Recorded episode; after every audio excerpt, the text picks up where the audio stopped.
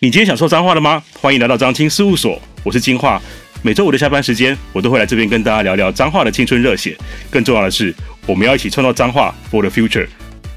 很多人会以为说吃素会变瘦，可是其实 你处长，你看着我，你有觉得我做过这件事情吗？没有。那天有我，我上次跟你见面的时候，我有发现，就是 你隐藏的好。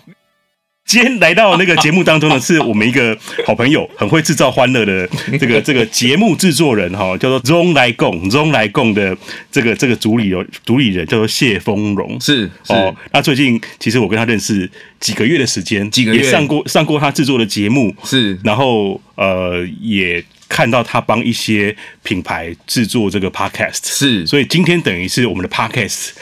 呃，应该是邀请了一个来踢馆的人，也不是这样。所以今天 今天我在这边其实是 其实是蛮紧张的哈。那那那为了能够呃化解我的这个紧张感哈，我这个周末呃我就疯狂的在听他的节目，这样就是这个 中来共中来共。然后本来以为说这个中台共是一个素食主义者，还听说是打从娘胎就开始吃素食，对对对对对。哦，我也不知道为什么会有这样的一个。一个一个一个习惯的养成是啊，整个在听他的节目过程当中，也知道说哇，这个是不烟不酒，哇，这个是应该是可以获颁 全国优质青年。我们不只是 N 型神人，是优质 N 型神人，是不是？N 型好男人，N 型好男人。不过，我就是周末听了他的节目之后。觉得那个蔬食应该是一个假议题，其实里面荤素不忌。当然，当然，对，所以不止讲蔬食这样，不止，不止，都是把那个植物肉的概念，其实是渗透在很多东西里面。是，就是我那时候做节目一开始就有一个 slogan 嘛，就是吃蔬食只是个开始，成为更好的人、更好的品牌才是我们的目标。嗯，哎，甚至后来更浓缩一句话，就是蔬食不是只有吃。嗯哼，啊，倒转回来，倒转回来，跟大家介绍一下。所以你现在的。先让你介绍一下你自己。好，大家好，我是 ZONG，欢迎收听中来共。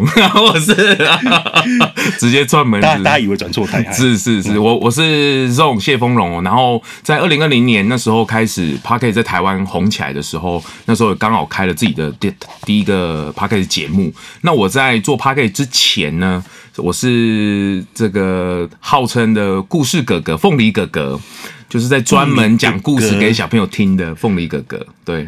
难怪你整个人就是这么具有喜感。喜感 哦，我之前问过你为什么喜欢黄色，对不对？好像就你身上会出现很多对黄色物件，是跟凤梨哥哥有关吗？嗯，我我对于黄色有一个这种阳光啊，或者是比较有照料的感觉。像拍照，我也很喜欢跟阳光拍照，我不知道为什么，就很喜欢跟比较亮的东西、比较有热的东西，希望跟它呼应。那、嗯、我我我凤梨哥哥这件事情，我觉得影响我蛮深的，是因为我真正我的核心的能力是故事。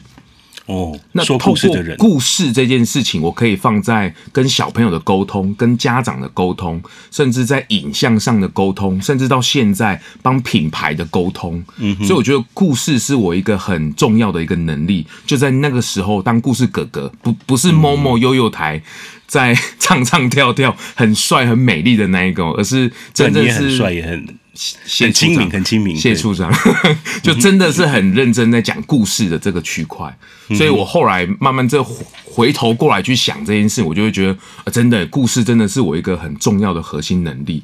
那怎么用打造故事的方式放在影像跟大家沟通，放在 p o c k e t 上面跟大家做沟通，或者品牌怎么样跟把它的品牌的价值传出去？我觉得透过故事可以影响蛮多的。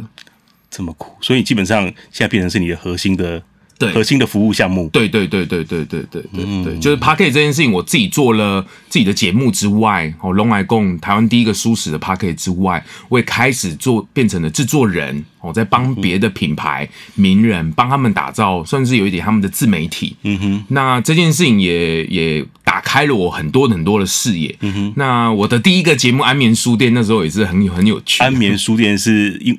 听起来会很容易睡着的。对对对对对，那时候真的，那时候帮那个种子音乐创办人田定峰，嗯哼嗯哼，然后帮他打造这个安眠书店。那时候 Podcast 刚好都很长，然后很吵，因为闲谈嘛，聊天。那他反而是反向的处理，就是要很安静，嗯哼，然后念书给大家睡觉的。颂钵的对 对颂钵的氛围，对，然后后来还得到客诉，就是说哇，你这个节目不能在开车的时候听，会出事情这样子，所以那个那一个节目也开始。打开了我制作节目的一个视野。那到后来的大店长晨会啊，或者是春水堂的节目，甚至最新的林果良品做鞋子的品牌，他们也开始想要有自己的自媒体的时候，我就会协助他们去把这件事给完成。这样子，嗯，其实我也发现说，像我们青年发展处啊，常常就面对很多青创。是，那我觉得对青创最难的，除了自己想要去做自己想要做那件事情以外。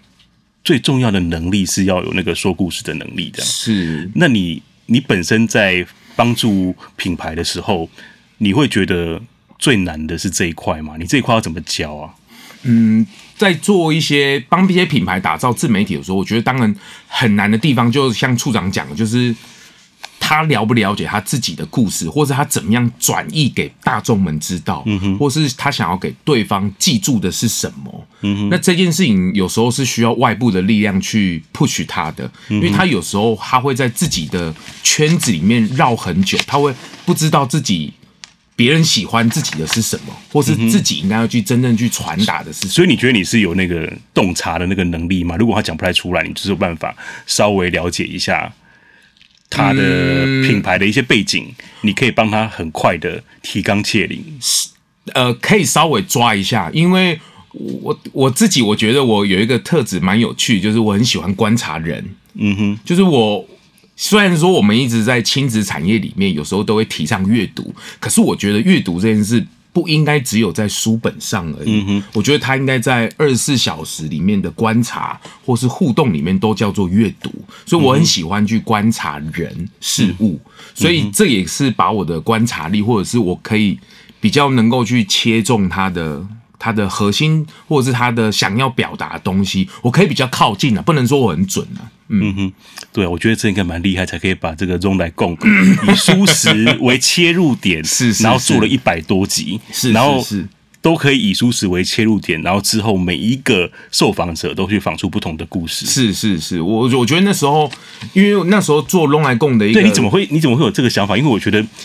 这个所谓的打从娘胎吃素这件事情，应该是影响你非常大，嗯，才敢用这么小众的事情去做一个应该，尤其是如果我记得没错的话，你其实 Podcast 是在疫情下你去产呃生出来的一个新的，对，也是希望能够有别的新的收入的方式嘛。是啊，你去切一个这么小众的东西，啊，那刚他刚刚刚刚美一个特特懂。嗯，原则上我那时候做节目的初衷，我真的是。呃，想要做一点点没有钱的事情哦，就是追求利益，我已经追了很累了。哦，是吗？我想要追求一点有意义的事情，所以所以不是，所以你本来只是在追求有意义的事情，你要推广舒适。我其实并没有想要做什么自助，没有，没有，没有。其实我对于推广舒适这件事情，我一直都觉得是一件很吊诡的事情。嗯，曾经不是有一阵子 Clubhouse 很红吗？对。然后那时候我也想要去。推广舒适嘛，就想说要怎么开房间让大家进来听，嗯哼，然后后来怎么开怎么写标题都不行。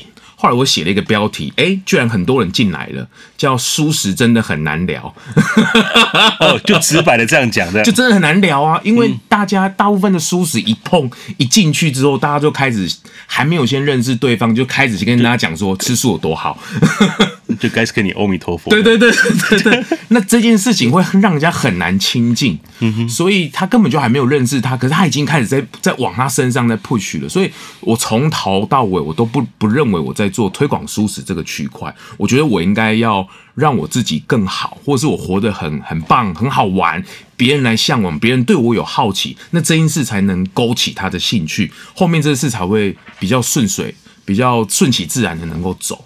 所以我通常在跟别人介绍我自己，我都说我就是那个传说中没有吃过肉的男人，哦，也是最会读书的男人，就书史的书。对，那刚好也我觉得也是碰巧几个时间点了，就是 Podcast 在台湾红起来是一个，那再来就是绿色的浪潮，在这几年其实也搭上了这一波。那台湾是因为在多元宗教的关系，我们蔬食这个标签实在是太多了，不然其实台湾的这个蔬食的能力还有它的深厚的基础，其实是影响可以可以影响国际的。嗯嗯嗯，就是因为我们宗教的关系，其实很多人本来就对对对对都吃素了。对对，那你怎么样吃素这件事情，吃的可能更健康，然后更有趣、更丰富、更多元？嗯，这个我我这几年我刚好收集了台湾很多这个素食的品牌，那包括这个米其林，他们在前两年也。也开始有了绿星这件事情，但是它不是针对素食，而是它针对永续的餐饮这件事情开始推动。那阳明春天台湾十五年来的素食品牌，他们也连两年都获得绿星。嗯哼，那还有一个是严新庸，嗯哼，我觉得他上善上善豆家善果集团严新庸严董，他那时候讲一句 slogan，我觉得很很重要，就是吃素不严肃。就是我们吃素，可是我们。不要那么严肃，没有没有要跟你严肃，对严肃的谈什么人生道理或信仰，对对对对对，就这件事不应该是严肃的来，因为最终它是要进到那么日常嘛，所以你不可以距离太远。嗯、那还有一个就是今年得到了米其林绿星的小小素食，它的公司名字很有趣哦，它的公司名字叫做一周两次蔬食股份有限公司。所以真的要吃两次吗？一周吃两次？因因为他他就期待着整个市场或者是未来的饮食，蔬食这个角色一定不会少。嗯哼，那我也不要强迫大家每一天都要吃，那你起码一周两次，其实就对整个环境，或是你就可以搭上永续的这个浪潮。其实这个周末也是认真做功课，才发现哇。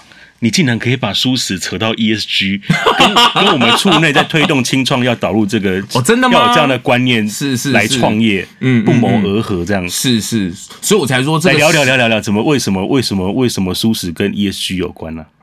其实 ESG 对于大家企业现在大家都推 ESG 最最重要就是未来会有碳权的这件事情，是。而碳这件事情最容易减碳的就是在饮食上，那最耗碳的就是肉啊。嗯哼，肉这件事，你本身你只要去掉肉，它的碳起码都减了一半以上。是因为养动物，然后它的排便还是什么的，都对于我们这个温室效应其实都是没有错。就是这些动物的放屁，其实对于整个地球环境是很伤害的。嗯但这个事情大家都可以去 Google，我没有讲到想要讲那边的数据，而是现在我们会比较聊到，或是大家比较想要去靠近它，是因为。我们跟地球的关系已经不一样了。我那时候跟华航在聊 ESG 这件事情的时候，我那时候问处，那时候华航的处长是哪一个处啊？那个他们，哎，你这样考倒我喽，这一段要剪掉哦。处长不好意思，我不知道你是哪一处的。那我我因为华航他们去年得到了航空 ESG 的 Number One，嗯，然后在去年我也拿我也看到了一个新闻，一个卖衣服的品牌。它的 slogan 是这样子，就是我们人类的商业品牌终于迎来一个史上最大的股东。处长，你知道是哪一个吗？衣服哦，衣服或者是 ESG 的这些航空品牌也好，其实人类终于在它的商业环境里面迎来了一个最大的股东。以前我们都一直忽视它，你知道这个股东是谁吗？噔噔噔噔噔。这不是空白，这是处长在想哦。好了，不知道，快点。地球，地球，真的，我们终于把它变成我们商模里面的股东了。因为以前都没有。你这个英文就是 shareholder，就是你做 shareholder 也可以变成是股东的意思。哦，是对，是那那可是 shareholder 的意思是说你要。你做一件事情会影响的所有关系人都是 shareholder，、哦、所以他可以解释成股东，也可以解释成关系人。哦，哦。我的意思就是说，我们的成熟的商模终于把地球这件事情放进来去思考了。嗯、以前是用他的资源，我也不付他钱，哦，怎么样用地球资源都不会去计计算。可是现在因为资源已经减少了，已经开始有限度了，所以大家要去关注这件事情。我要跟它成为一个。正向的循环，所以 ESG 的概念就会从这里开始，就是我们跟地球的关系，想要做一个更永续的连接。哦，比如说像旧正南，他们已经一百三十三年的品牌了，他们如果要再续下一个一百年，他们就必须把这件事情纳进来，不然他们地球不在的时候。我相信没有人可以再做任何事情，食物这样子，没有办法去做任何事。所以，所以 ESG 或是绿色浪潮，为什么会在这这段期间，甚至未来会成为一个很大的主轴的原因，也在这边。嗯，好。虽然你说不要很严肃的去讲吃素这件事情，可是我我还是很想问，就是说，为什么你会这么坚持吃素？然后是你们全家从小就是上桌就是没有荤的东西，然后你整个成长过程当中也没有意外跟同学出游的时候去去吃到肉类的东西，然后让你拉肚子。都没有这样的经验。好啦，今天在这里就要秘密大公开了啦。对对对没有啦，蔬食是我的日常，就是我妈妈在怀我的时候就已经吃素食了，所以其实我的还愿吗？是有还愿？没有没有没有，完全没有任何的还愿啊宗教。我们家比较特别，是我爸爸的体质，他吃肉会拉肚子，嗯哼，所以他也是天生的体质，嗯哼。那我妈妈是她后来接触宗教，当然有一些关系，那跟我爸爸结婚，所以就。把这个饮食习惯也变成这样子，所以在我的从娘胎、从精子跟卵子接触的那个区块开始，其实我就没有所谓的肉的这件事情。嗯哼，然后我我后来比较理解，是因为我去跟兴业台菜的那个董事长聊天的时候，真的做过一百多集，信手拈来都是案例耶。哦，对对对对对，嗯、太赞了，一个舒适。行动图书馆的概念，对，我我就是想要做这个频道，目的就是这样，就是其实很多的品牌或者很厉害的人都默默在做这件事情，只是大家没有去关注到而已。嗯哼，哎，来继续继续，不不不不不，我我后来才比较理解，就是吃蔬食的人从很小开始。所有人都在问他：“你为什么要吃这个？你为何而吃？你为谁而战？”嗯、可是吃肉的人，没有人会问他这件事情。所以他永远不会去思考他为什么要吃。嗯哼，他只会觉得说：“啊，这个料理煮了怎么样才会好吃？”等等的。嗯哼，所以这两个方向在一开始的起点就不一样了。嗯哼，所以我们已经被问到已经。那坦白讲，我只是单纯想问说，真的从来没有误食过？没有哎、欸。没有像你那么坏的人。坦白讲，我的朋友真的对我都很好了，他们都会想要跟着我吃。哎，不过说老说句老实话，我觉得我们彰化市的素食真的是厉害，好吃。我真的，我从后来出国，然后回来在台北，我想说，为什么那个你的你的素食的选择都只有那种自助餐？那我说不上来，就是我每次进入素素食的自助餐，都会闻到一种味道，会让我。就常常就是也是有时候偶偶尔想要为了健康或者什么的吃一下，去吃一下，可是那个味道就会让我进不去，进不去。对 对，先那反倒是彰化的这种什么菜米啊、哦、菜包啊，是不是？哎、欸，那个真的是全台湾没有人那样做，而且对不对？全彰化大概有大概四五家，就这光彰化市。我在录制之前才刚吃了一碗回来而已。你去哪一家？我去那个火车站旁边的。彰化素食，还有卖肉圆那一家，对不对？素肉圆，哎，这一家比阿中哥厉害呢，排队的呢，真的。我刚去也是客满呢，我从小排到大，我觉得太厉害了。那你要不要做一下，在台北也做，把彰化的这个素食引进台北？我跟你讲，造福一下台北。我有口袋名单，他们知道什么是真的素食，好吃的素食。在永乐街那边有一个林家林家面，对，吼。我都叫很凶的老板娘哦，宵夜 两三点还有在吃面，就他们好吃。嗯哼，林家大家彰化人应该都知道。可是可是，嗯，虽然是彰化的素食好吃，嗯，可是它其实里面有很多这种豆类加工品这样子。嗯嗯嗯、那很多人会以为说吃素会变瘦，可是其实 你处长，你看着我，你有觉得我做过这件事情吗？没有，那天我我我上次跟你见面的时候，我有发现就是。你隐藏的好，你怎么会这样子呢？不是你很会造型你自己啦。我我觉得是这样啊，就是很多议题不要把它放在荤素上面，尤其是营养啊、健康啊等等。我常常讲生病啊、营养这件事情应该问医生，它不应该是荤素议题。就吃素食人也没有多健康，吃素食人也有不营养的，那吃荤的人也并没有每一个都是这么好。这一件事应该不要放在荤素的议题上，我觉得是这样子。哦，就当做好不好吃这样就好。对啊，对啊，对啊，对啊，不要全部都把它怪在蔬食，就蔬食真的很。我没有要怪啊，我只是想说怎么样吃，但大家又不会 又不会有罪恶感，然后就觉得说我要我要健康，我就可以去吃素。哎，可是我后来我去我有做一集东方线上的市场调查才知道，健康不等于蔬食。哎，在市场上的反应是这个样子。哎，我也觉得很纳闷。然后后来才知道说，哦，原来现在对于健康的定义可以是少油、少盐、少糖，嗯，可是不一定会选择素食。嗯、原来，哎，我觉得这个蛮特别的，蛮特别的。嗯哼嗯嗯。我发现，在你的节目里面呢、啊，嗯，你你你真的就是无无无处不置入植物肉的事情，那个好像变成是你用它去打通关，甚至还可以访问到这个这个这个这个这个调通的妈妈桑 喜安娜，让他真的哦，跟你这样欢很欢乐的聊完那一集，那一集甚至可以跟岛内散步合作，把它变成是一种在地小旅行，条通的小旅行，我觉得很赞呢，很棒哎！如果没有借由他来上上你的节目啊，如果不是。我是因为舒适这个、哦、是是是这个这个主题去听你的节目，是，是是，也不会刚好听到那一集这样子。哎、欸，我跟妈妈桑那一集，我真的永生难忘。我我那时候在想说，我要不要去访问西安娜，就调通了妈妈桑。它是日式的酒店，不是台式酒店。各位可以回听那一集哦。我真的学到很多那个 很特别的一个交通文化。对，对，对，然后。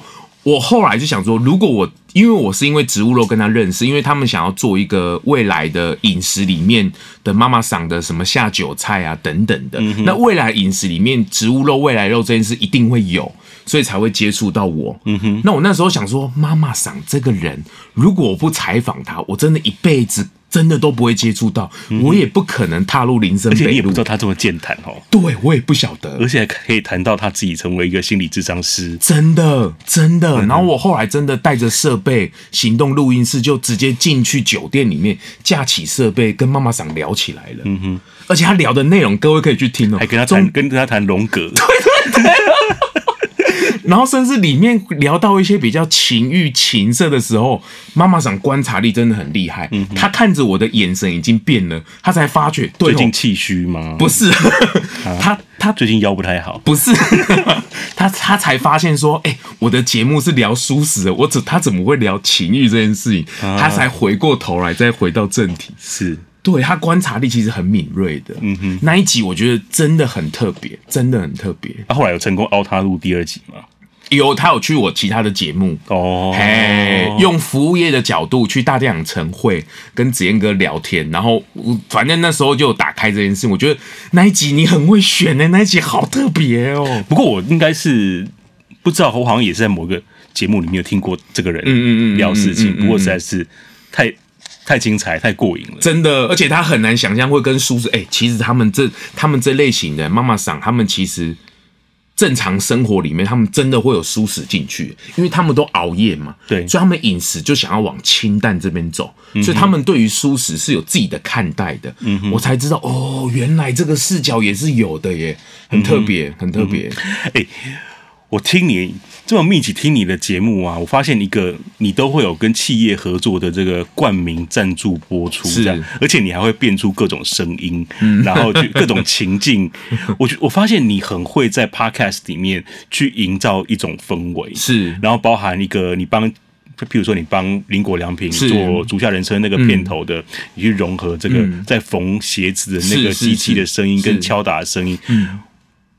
是不是你觉得在做 podcast 的时候，其实你引导一些结构上面的铺陈、氛围上面的铺陈，因为它毕竟没有画面，对，所以你需要能够抓住听众的的专注力，所以你会特别去做这些小花招。嗯，没，也不是小花招了，就是在声音这件事情，我这这两年人很认识他，就是稍微比较跟他靠近一点。我常举例，就是为什么到现在我的爸爸妈妈 还在跟。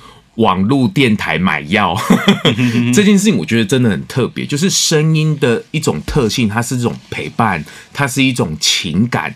所以我后来跟在跟品牌结合的时候，我都会去观察，如果这个品牌去掉了 logo，去掉了画面，那属于它的品牌的声音是什么？嗯哼，比如说春水堂，嗯哼，它是一个珍珠奶茶的创始，那珍珠奶茶它怎么声音化？你要把它怎么把？Bubble 声音的对，那比如说像林果良品也是嘛，它是一个皮鞋，手工皮鞋，它要怎么声音化？对，那这件事情我就要去理解他们的产品啊等等的，所以才会有制鞋的这个声音的过程，嗯、或者是像春水堂他们常常常常会有的服务的话语，比如说你的、嗯、你的珍珠奶茶好喽，嗯哼，那他们甚至还有珍珠奶茶之歌。哦。这概念很像是之前台北台北市捷运局他们有在征求去那个那个那个音乐人去帮他们制作那个属于那个门打开那个声音，对对对对对对。像你想你听到什么，在伦敦他们就是 Your Step，对，你就一听到那个讲到就是伦敦那个情境就出来了，对，是这样的，是这样的逻辑，对，就是想要去洗脑，让他秒记，或是对这个品牌直接有一个声音的联想。嗯、可是这个声音的选择也很重要，比如说珍珠奶茶，它倒珍珠奶茶的时候，我们那时候尝试几个声音，比如说摇冰块，或是倒茶的声音，可是这种声音。如果没有画面的辅助，它会有一点像是尿尿的声音，所以你也要选择你到底要怎么去跟它做结合。像林果良敏手工皮皮鞋这件事情，你看它很多很多的声音，字写有很多的声音，可是为什么最终只选择这几个？嗯哼，那你要把它的独特性跟它专专门的那个声音拉出来，最终会形成声音是一种陪伴，它就会变成洗脑，嗯，它就会进到你的。脑子里面，所以你每天，所以为什么洗脑歌曲为什么都要很简单的，嗯哼，然后而且又要很很 传播式的，所以它才会进到你的日常。嗯，对，那那他只要想到这件事情，或者他只要听到类似的东西，他一定都会想到你，因为他是一种、欸。那我们以后也要来设计一个张青事务所的专属背景声。对啊，对啊，对啊，对啊，对啊！N 型神人，N 型神人的声音，脏话的声音，这好难哦。不会，不会，帮我想一下，来给我建议。哎、欸，怎么是这样子呢？我可能 发票寄给。是是是是。好了，刚刚有一段没没没没回答到，就是你这个其实。因为你做 podcast 在疫情下开始嘛，嗯嗯，嗯。啊你，你你说你那时候也是因为是新手爸爸，对。然后你小孩多大？现在？我现在女儿下个月就四岁了，她是儿童节出生的，对啊，所以那是在那个疫情之前，对，差不多差不多，嗯哼，就先暖机一下，对，所以虽然你说你做 podcast，其实当时没并没有想要没有赚钱这件事情，可是你后来。这么成功的常跟企业这样的合作，我想这一部分其实应该是很多想要做自媒体的年轻人，我觉得都应该要学学的。你你怎么让这件事情发生？嗯，这个我我觉得这这个真的是一个动态的平衡，因为如果你想要做自媒体，你想表达自己的话，你想说自己的东西。不是不行，而是你怎么长长久久的去去去看待。所以我那时候弄来共要不要要不要收费，要不要有自己的商模，要不要找赞助商，这件事情我是很犹豫的。哦，但意思就是你完那时候完全不缺奶粉奶粉钱，当然是很缺 啊，当然是很缺，还是你都是反其道而行？怎么样？就是你觉得那个素食节目会很难听，所以你就是说那个也不是也不是，我是真的很最难聊的素食 素食节目也也没有也没有，就我是真的因为在这件事上，当然自己一定都很缺，大家现在经济都很困难，包括我自己也是。可是我怎么把这件事做好，我必须要从第三者的角度去看。那商模的这件事情，我觉得台湾可能是被以前比较大量制造业的思维所影响，都觉得商业好像是一个很。很很 low 的事情，很很铜臭味的这种感觉，不太好启齿。对，可是大家不太晓得，是你有商业的模式，你才能去普及，才能进到大家的日常。嗯、这件事情我们才会有所去改变，才有办法把很多的价值给传出去。等到这一件事情你比较想透到这边的时候，你就会发现需要商模，需要有支持的这件事，你的内容你才可以做得长久。对，那这件事是很必须的。你要拥抱它，你不能排斥它。Yeah, but how do you make it happen？你怎么让它发生嘛？你讲了半天，我不要跟你学习这个，是是如何如何跟企业合作啊？如何去开那个口？我我觉得在让他相信你 可以帮他达到他的行销推广的效益，因为你确实你的声音是你的魅力嘛，那你可以变出各式各样的的情境。嗯，我我我觉得第一个绝对不是你要怎么跟他谈。而是你的内容，你想说的话，你的定位有没有定得很准？嗯哼，你要先回过头来，就是你定定位，你一定要先定准。好，假设你定位定准了，接下来就是我跟企业的相处，我不是看到他只看到钱，看到他可爱的一面，对，要看到他，看到他很有故事，对，要你。因为见面三分情嘛，我我都认为访问他都应该要人跟人的见面。我很不喜欢电话访问，因为没有看到人，我真的很难访问。嗯哼，我真的能够，为什么我要打造行动录音室的原因有在这边，真的，对不对？你真的就是到处去、欸，真的。处长的第一个，我们第一次认识，就是我带着行动录音室去那个日日制造，对，对。去那边第一次的录制，那个情感才会连接进来啊。嗯哼，那有了情感，台湾南宫这个地名杀婚景嘛，已经开始有了连接之后，嗯哼，那你的需求，或是他的需求，或是你的在做的事情，才有办法产生更进一步的关系的连接啊。嗯、你你看到，所以我觉得很我很不喜欢，就是看到别人只剩下看到钱而已，或者看到企业只是看到钱的这件事。你要，我觉得你要多思考，是他的企业影响的是什么，或是有没有办法跟你产生一些连接，或是你们两个合体。对于双方有没有更更更好的火花出来？我觉得反而要去思考。我发现我跟你认识这几个月下来，就觉得尤其加上 再一次强调 这个周末认真做功课之后，发现其实你的访问方式跟你的声音，给人家一种很诚恳跟很质朴。或许那就是以前在说故事给小朋友听，你要用很对这个世界充满好奇心的方式在问。在说故事之前，更重要的是我在彰化长大，我觉得这件事是很重要的。为什么？为什么？因为我觉得在童年的记忆里，对，刚刚没有介绍他这个 Zong 也是彰化人，而且彰化市人。哦，对对对，我爸爸很美人，所以我们算是把你抓回来了。对，那时候被处长，我被他恩行神人这件事打动了。对。那是我觉得更重要是在彰化这一块土地，我觉得那种单纯的、淳朴的这件事情，把我的小时候的童年的回忆，或是打造的很美好，或是很单纯，没有那么市侩，或是资讯还没有那么大量的进来。我觉得这一件事情，包括我现在的女儿，我也是希望她在小时候的时候，越单纯的去体验很多事情，她反而先不要预设知道那么多事情，用她很很直观的。很纯真的去面对这个世界，那个事情是非常非常非常重要的一件事情。嗯哼，跟你那个片头的那个小孩的声音是他吗？对啊，是他。是他，他在讲什么啊？舒适养生，文明养心。所以他讲文明养心了。对对对对对。哦，我一直在那边撒龙博一直在攻杀，不过就很可爱啦。因因为这一句话太 太正式了，所以我就想要加一点小朋友的声音进来，去洗脑这句话。哦，哎。欸所以你原本是学什么的？我原本大学是学城市设计的。哈，我是写城市的人。我一直觉得以为你是学什么广电呐，没有没有没有新闻呐。对，我在试新戏剧系啊，我在试新，所以我们有。可是我就是城市设计，可是我后来非常不喜欢城市设计，因为我觉得电脑好笨哦。嗯，我所谓的笨，所以你完全不相信那个 Chat GPT 的？我相信它，可是我觉得。它，我们不能很直观的去去判断它。我觉得人的价值还是非常的，只是大家忘记了而已，或是没有被提醒到而已。嗯哼，电脑只是比我们快，只是他，但他没有比我们聪明。所以你毕业之后，你就完全没有走那条路，你就直接，你你你的整个做 podcast 之前，然后凤梨哥哥之前。跟大家分享一下你你怎么样？因为因为我发现有一个区块你不知道，你很 尤其你你你后来才疫情下开始做 podcast，后来你竟然用这个东西去变出很多好玩的。这个这个不管帮我们所谓的实验哥大电脑大电脑晨会，甚至是他那个大电脑乡公所，全台湾各地这样去访问，嗯，去收音哦，这些很多还有什么员工编号零一的这样的一个，或是陈邦那时候找我开制作人的课程，对呀，你就是很会变出，你怎么你好像有那个能力。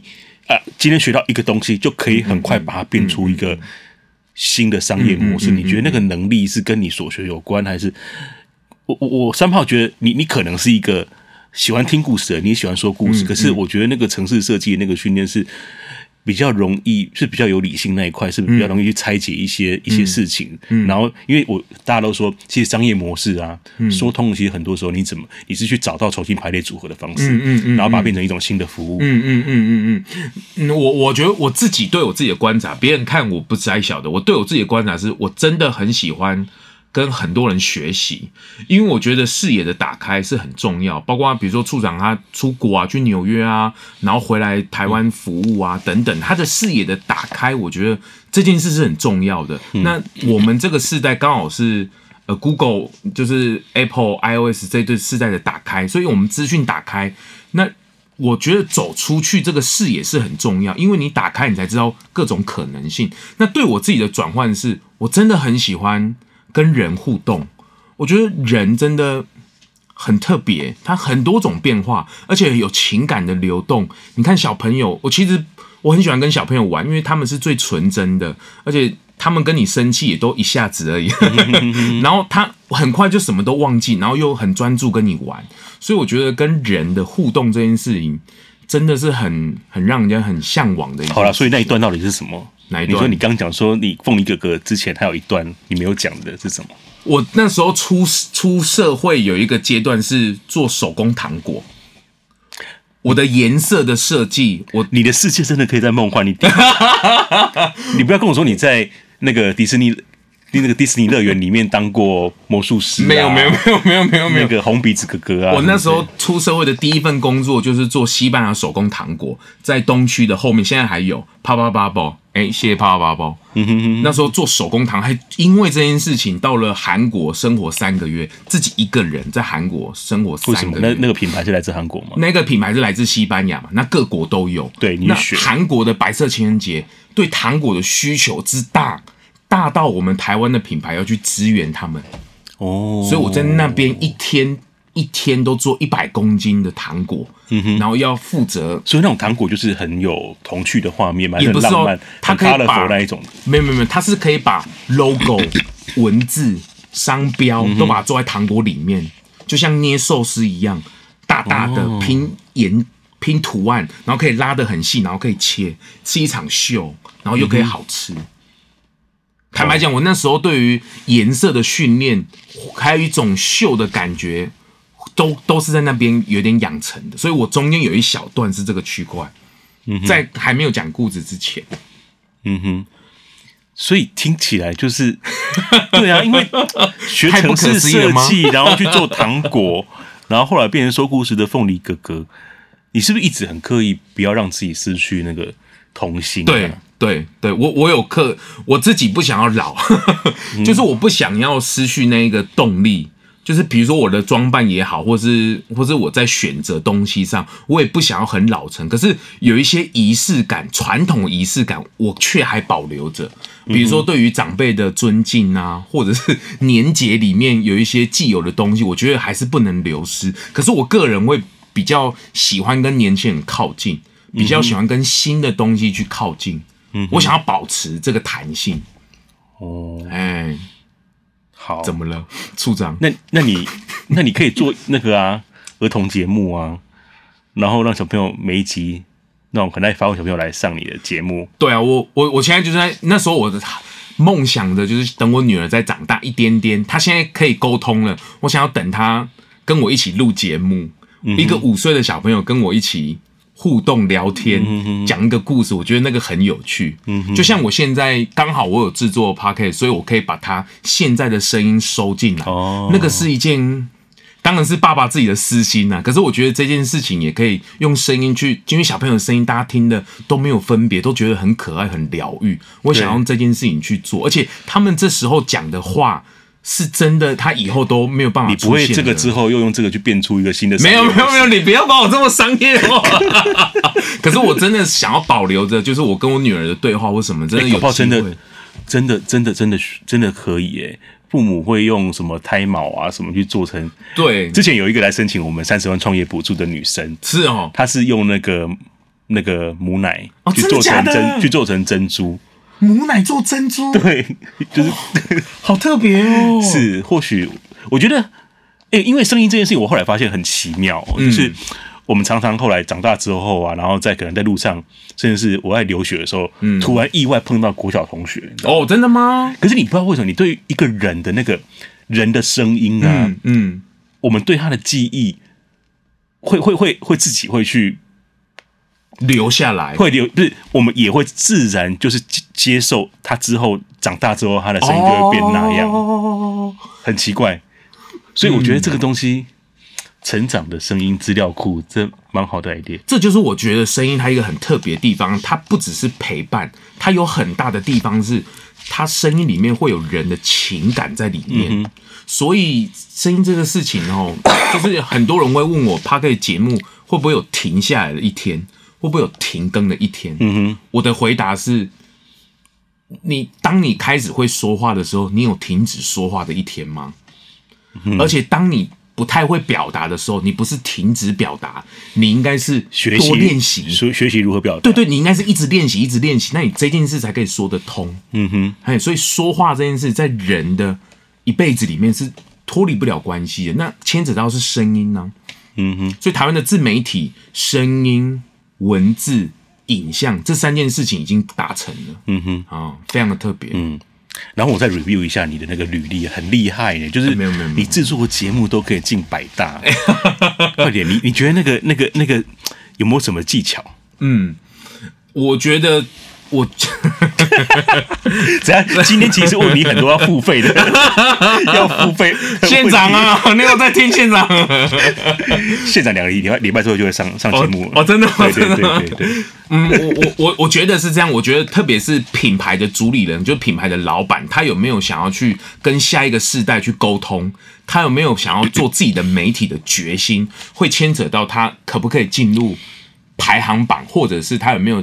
持续下去一个很重大的原因，所以不要说什么做三级就要进，千万不要这种想法。因为这种，哎、欸，你觉得平均大概要做个做个几级？因为也是一方面鼓励这个青年，嗯嗯、如果喜欢想要做这个，不要太早放弃。我觉得起码你坚持一年吧，起码坚持一年，每周一更。我觉得。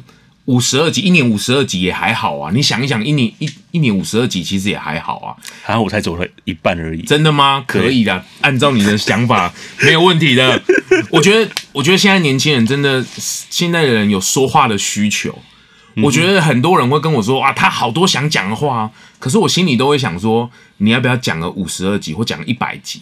嗯哼，我早一点把你掏空，你才会有新的东西进去啊。哦，而且透过说话，你才可以去整理你的思绪。嗯，你没有说，你在心里那边对来对去，永远对不出什么的。嗯，我觉得说话可以整理很多东西。嗯哼，嗯。那因为其实你这么快学东西，那其实现在很多的节目，像很多广播节目，现在也是从同步对同步收入影像跟对对这个嘛。那那你本身不可取的事情，为什么？因为因为因为你本身 其实我觉得你讲话跟你的样子是很有魅力的，包含。对啊，你自己一开始做 podcast 的时候，你也录了一段，跟大家讲说你要做这件事情的嘛。那你为什么不会想要一起？我觉得影像，或者说或者说，嗯，对啊，就是他其实收音这件事情，它可以有很多东西可以在更更多平台上面再出去这样子。这件事情我后来得到一个验证，就王伟忠他够厉害吧？够大牌嘛？对，他那时候讲了一段话，我觉得没有错，验验证我的事情。他现在做那个王伟忠的那个，哎、欸，我说到哪里了？这个节目，他是同时直播、同时广播加 podcast，对。可是他还是没有办法好好说话，为什么？因为直播有影像，你还是会被偶包，你又还是会偶包，你还是会被自己的装扮所影响，然后广播会切断，所以你没有办法有感而发。去把它好好的，因为感情感到的时候，那个东西才会出来。可是又一直被切断，一直被切断，一直被切断，很多的激荡会被打断。真的，因为我开始做这个节目之后啊，Podcast 这个节目之后，我回想我我以前在师部门比较常上广播节目的时候，嗯、就说好来一次录五分钟、十分钟，来我们进广告。对。然后我想说，哇，真的那个主持人的功力很了得诶、欸，就是说你怎么样让这个受访者很快再切入刚刚你讲的那个是。可是其实那个会很干扰，那很容易会变成制式的访问哦，就是你的名字是什么，你的学历是什么，你最想要做的事情是什么，就会变成很制式，就少了情感的这个区块。哦，所以这件事一定要拆开来做。好，我的验证是蔡阿刚、志奇七七他们这么大的 YouTuber，他们来到。Podcast 里面还是重新制作内容，没有错。自己七七他说整个重来，没有错。他说那个平台的诉求是完全没有错。因为声音载体的不一样，它的内容一定不一样。复制贴上这个事情，那是我们人类的惰性，就想说可以同步同工，可是完全是不行的。对，嗯，我拿蔡阿嘎跟自己七七来验证，这确实的，因为他们很懂自媒体。那这一个声音的流量应该要怎么去延伸？对，我那一次，我、哦、那次就是开车，然后听到那个自己七七，我想说，天啊，你也太有毅力了吧！你既然是你本他本来以为真的是可以把 YouTube 这件事情直接上传到 Podcast，哎哎哎，对对对对对，后来他觉得不行，他重新再学习啊，所以人家可以成为这么成功的这个 自媒体，真的是付出也是很相当了得哦。所以这件事就是大家很长的误区，就是说哇，我好像都复制贴上，或者是像上架平台有没有？就觉得说哇，每一个平台都上，那我是不是我的节目就会很红？这个这种想法不觉得都有点奇怪吗？就是要通吃啊！人没有通吃这件事情呢、啊。哦，这个时代里面有很多的 Navy 还没看，很多的 Disney Plus 还没听，我青年发展处的 Pocket 都还没听完呢，我为什么要听你的？嗯，对啊，所以你是不是都还没有听我们的节目？有，处 长，我要听。没有，其实其实我一直都觉得我们节目过长，都快要问到一个小时。那我后来，我后来因为看到，因为我们我们公部门推到另外一个请外面的制作公司做的一个。Podcast，嗯嗯嗯，他就很精准抓到三十分钟结束的，嗯嗯。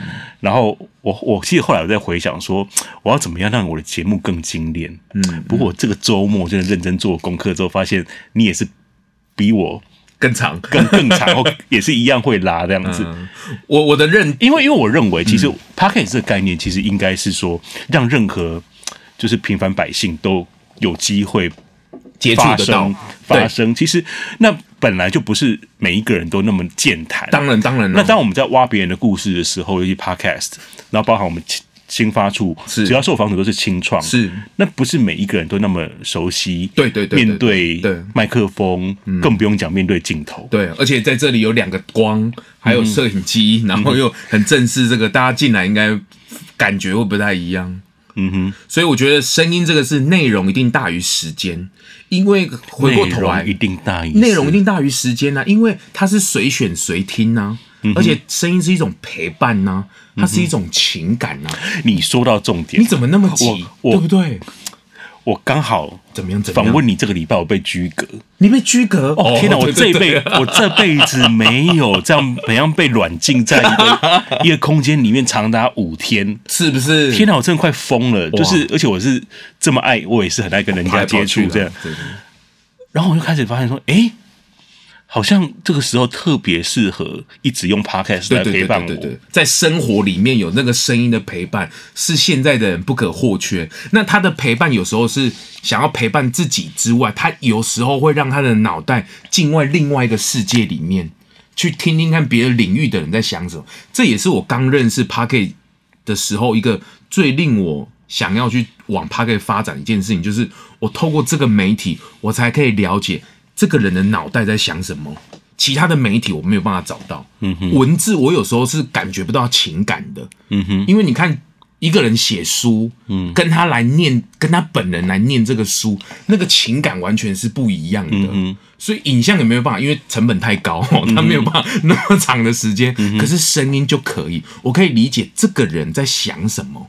这是这是我对声音媒体一个极大吸引我的地方，所以我去跟别人聊天啊，或者我今天来跟处长聊天，我觉得我们的频率的对焦，或是我想要了解你脑袋里面想什么这件事情，这个在这个媒体上，我觉得是很可以去认识的。所以你觉得低于五十分钟都是不够的？不是不够，我觉得 也不是。哎，曾经有人觉得说我的节目每次都聊到一半，我已经那么长，他还说你都聊一半，你应该要更深入啊。嗯哼，那这样我的时间会到两个小时？他就对啊，分上下集，因为他是随选随听，只要你内容够好，他的某一段或是什么，他都会去陪伴到不同的族群呢。嗯哼，嗯哼，嗯，好，其实我们时间差不多了。真的吗？对啊，好像要不要切上下集？不是，没有。其实因为你之前有跟那个紫嫣大哥录了那个大店长、大店长陈慧跟乡公所，对，那其实你也跑遍台湾很多的。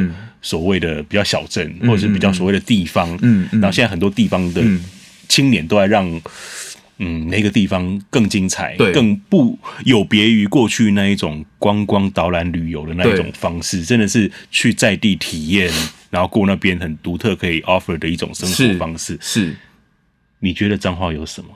彰化的青年，返乡的青年可以端出什么东西？嗯嗯嗯，更更让你觉得说，哎。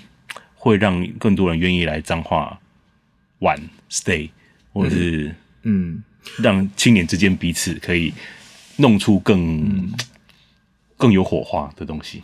嗯，我我我自己看待是这样，就去年一整年有跑了池上啊，跑了基隆、澎湖啊、鹿港啊，然后这这一这一季在嘉义，然后我都觉得以前的返乡的青年跟现在返乡青年完全不一样。现在的返乡的青年，他是带着世界的视野回去的，所以我我觉得不应该不应该把乡这件事情看得好像很。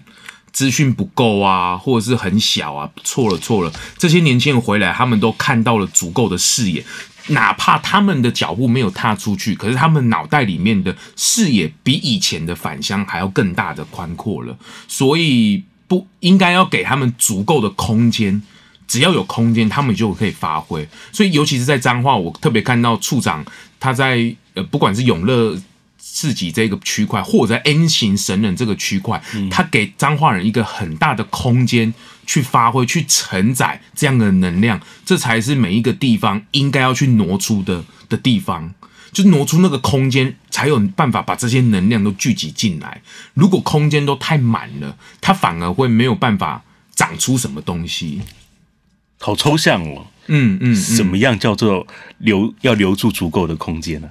嗯，所谓的留住足够的空间，就是比如说像你的清创嘛。你你愿意政府有公部门的月亮去支持他们，或者是在地方之间，你可以让这些返乡的青年互相个连结。比如说这个 Podcast 也连结了很多的在地的青年，嗯、让他们知道互相彼此的存在，嗯、而进而可以更进一步的去认识，成为 N 型舰队。没有错，没有错，因为他们可能彼此都是，尤其我发现呢、啊，我们彰化的青创很多都是夫妻档或男女朋友档，可能平常都是买手。因为创业真的是校长兼撞钟，要做很多很多事情。对，就像你也是嘛，你设备也是这样到处背。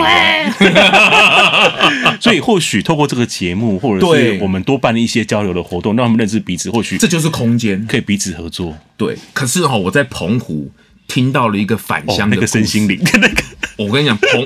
返乡这件事不一定都能够成功，我觉得这件事情大家一定要很认真。要先打预防针吗？要先打预防针。返乡不一定会成功。我觉得他讲的那一段话，我觉得蛮有趣的。大家好像都觉得返乡一定会成功，可是返乡跟家人的冲突跟磨合是有的耶。就是爸爸妈妈，我之前讲过了，真的吗？就是很多青年跟我说，哦，青发处啊，一个重要的业务是要去解决返乡青年如何跟父母相处。哎、欸，这个很奇怪，很重要。对，因为他如果二度再出去，他如果冲突不不不停，没有办法结束，他如果再出去工作，嗯、等到他二次返乡回来，哦，那个澎湖的青年，他的形容我都起鸡皮疙瘩。你知道二度返乡回来什么时候吗？就，就是奔丧嘛。丢胖到的时阵哦哦，这不得了了哎。所以返乡这件事情。我觉得不应该去鼓励，我也觉得不应该是抑制，而是让他自顺其自然的发展。因为这一代的年轻人本来就会有想要回家乡贡献的这个力量，爱乡爱土。在我们只是他见到的世界，不见得是长辈对过去熟悉，他会反应或做的事情，他有他自己的解决之道或回应之道。对，可是你回到家就是。就很多父母就会说，今天不管你到几岁，你还是我的孩子。嗯、对对对对对对，会被这个绑住了。我觉得青年也会被这个绑住，因为他从小嫁，可是他跟他出去世界不一样啊。像罗刚英那，我觉得他很厉害，敬业也是一样啊。嗯哼，没有在家乡没有你的行当，那你就自己创一个行当出来啊。嗯、这就是现在的返乡青年他的能量，因为他在世界看过这些事情了，所以他回来可以有这个能量啊。我觉得青发处他占了一个很好的位置，就是他把这个空间腾出来。让大家可以有一个一个发挥的地方，嗯，我觉得这个是在各地方一个很重要的一个一个部分，也、欸、很赞嘞。其实谢谢你点出这一块，哦，不会不会，我觉得虽然好像我们只是在做一个让年轻人来这边聊天的节目，可其实我们是在也是在听很多青年的声音，然后也让他们的。走过的路被更多人听见，这样子。嗯嗯嗯。然后像你这样的 podcast 神人，某一天应该也可以有机会请你回来教我们彰化的青年如何做 podcast。处长一句话，你知道我们这不知道是下礼拜还是那个台通要来我们彰化演讲？真的假的？真的，瞬间一个晚上报名爆满，爆满。你看，他也是彰化人啊。是哦。对啊，哦、真的、哦，抱歉。对啊，他也是神人。对啊，你也要去见见他。哦，一定，一定，一定。我就说，哇，天哪，这个。瞬间爆满，然后，然后我们那个、那个、那个、那个、那个办活动的厂商说啊，那个我们可以换场地，有没有更大的场地？就后来换去 那种演艺厅之类的场所。是啊，是啊，就是要有空间。然后你看，有青发有处长在帮我们撑着跟公部门的沟通，我觉得这个部分是很棒很棒的一个地方。好，那我们就期待下一次。好啊，那个 ZONG 哥就回来 当我们的。讲师好，教我们青年如何做可以跟企业联名 冠名赞助的 podcast。是是是，处长一句话。嗯、好，今天非常谢谢 ZONG 来到我们节目，谢谢处长，谢谢大家。谢谢谢谢。